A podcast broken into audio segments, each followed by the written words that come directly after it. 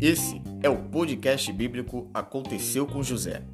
Episódio de hoje: José é vendido pelos seus irmãos. No episódio anterior, Jacó demonstra seu amor a José, presenteando com uma túnica longa. Seus irmãos, ao perceber a demonstração de amor, o invejam. Após ter os dois sonhos, a situação piora e eles o odeiam ainda mais. Veremos a seguir o que vai acontecer.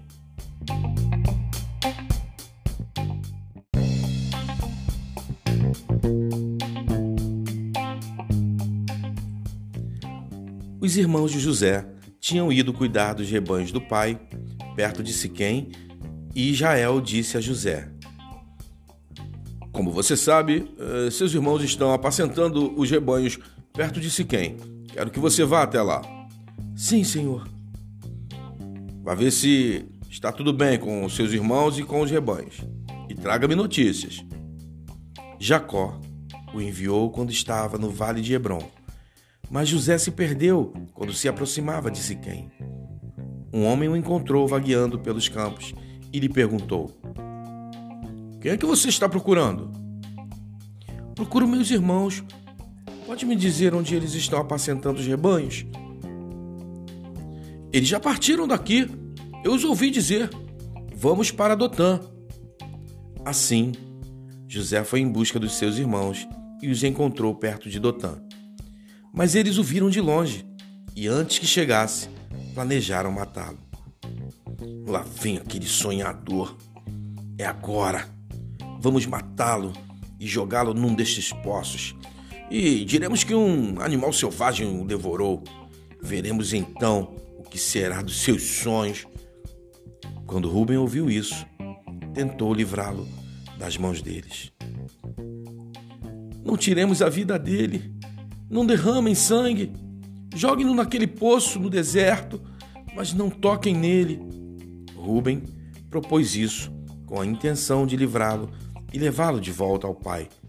Chegando José, seus irmãos lhe arrancaram a túnica longa, agarraram-no e o jogaram no poço, que estava vazio e sem água. Ao se assentarem para comer, viram de longe uma caravana de ismaelitas que vinha de Gileade seus camelos estavam carregados de especiarias, bálsamo e mirra que eles levavam para o Egito. Que ganharemos se matarmos o nosso irmão, escondermos o seu sangue? Vamos vendê-lo aos ismaelitas. Não tocaremos nele. Afinal, é nosso irmão, é nosso próprio sangue. Isso, boa ideia. Quando os mercadores ismaelitas de Midian se aproximaram, seus irmãos tiraram José do poço e o venderam por vinte peças de prata aos ismaelitas que o levaram para o Egito. Quando Rubem voltou ao poço e viu que José não estava lá, rasgou suas vestes e, voltando aos seus irmãos, disse: O jovem não está lá. Para onde irei agora? Então eles mataram um bode, mergulharam no sangue a túnica de José e a mandaram ao pai com este recado: Achamos isto. Veja se a túnica de seu filho. É a túnica do meu filho. Um animal selvagem o devorou. José foi despedaçado. Então Jacó rasgou suas vestes, vestiu-se de pano de saco e chorou muitos dias por seu filho.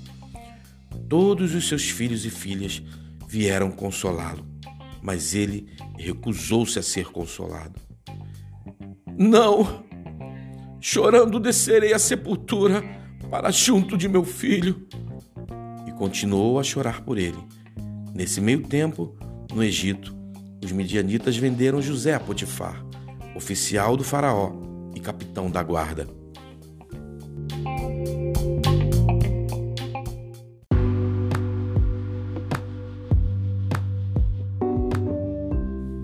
Graça e paz, Pastor Igor Montenegro falando. Como acabamos de ver agora na segunda fase da vida de José, quando ele é vendido pelos seus irmãos como escravos ismaelitas, o que nós acabamos de ver foi que os irmãos planejam com base na maldade, da inveja e do ódio contra ele. E eles são bem-sucedidos no que fizeram. José não vai voltar para a casa do pai essa noite. José não vai desfrutar da túnica longa, pois ela foi arrancada. José não vai estar mais junto dos rebanhos do seu pai, como estava antes. José agora começa a viver novas experiências, experiências difíceis. E naturalmente nós tendemos as coisas mais fáceis, nós procuramos uma zona de conforto. Só que Deus, quando tem um plano e um propósito na vida de alguém, ele nos conduz também por situações de desertos. E os motivos são vários. Diversos motivos podem nos levar ao deserto. A lição que eu aprendo no dia de hoje, com essa aplicação, é que Deus está no controle até das situações que foram provocados por terceiros. Ainda que você esteja vivendo algo difícil hoje, provocado por alguém, saiba que Deus está no controle. Saiba que Deus está cuidando de você. Você não foi abandonado, não foi abandonada. E Deus tem algo grande e especial contigo. E essa fase de agora não podem intervir o que Deus te prometeu. Saiba que em Romanos 8, 28 está dizendo assim: Sabemos que Deus age em todas as coisas para o bem daqueles que o amam. O texto está dizendo todas as coisas. E que foram chamados de acordo com o seu propósito. Então muitas coisas vão acontecer por causa do chamado e do propósito, e que nesse momento eu não consigo entender. Mas o que eu quero dizer para você, ainda que esteja difícil, Deus está nesta fase, Deus está no controle. Lembra de Jó? Jó disse que conhecia Deus de ouvir falar. Depois de passar por um processo muito difícil e doloroso, como José estava passando, ele declara no capítulo 42: Hoje os meus olhos podem te ver. Então, meu querido, minha querida, nesta fase, não se descontrole, não pense em desistir. Não tenha desejo de vingança. Continue olhando para o alto. Continua confiando no Senhor. Preserve a sua vida de oração. Deus está te sustentando e te guardando. Olhe para o Senhor e entenda: essa fase vai passar, em nome de Jesus. Pai, te louvamos e te agradecemos por essa oportunidade. Aleluia. E queremos a Deus louvar e bendizer o teu nome. Glória a Deus. E pedir, Senhor, que tu venha fortalecer. Sim. Senhor, dá forças, ó Deus, para continuar. Senhor, nós te pedimos, ó Deus, guarda, Pai, o nosso coração, nos guarda, livra dos sentimentos que Sim, podem nos paralisar. Oh, nós te pedimos, ó Deus, agora, desce, Pai, com a tua unção, com o teu poder.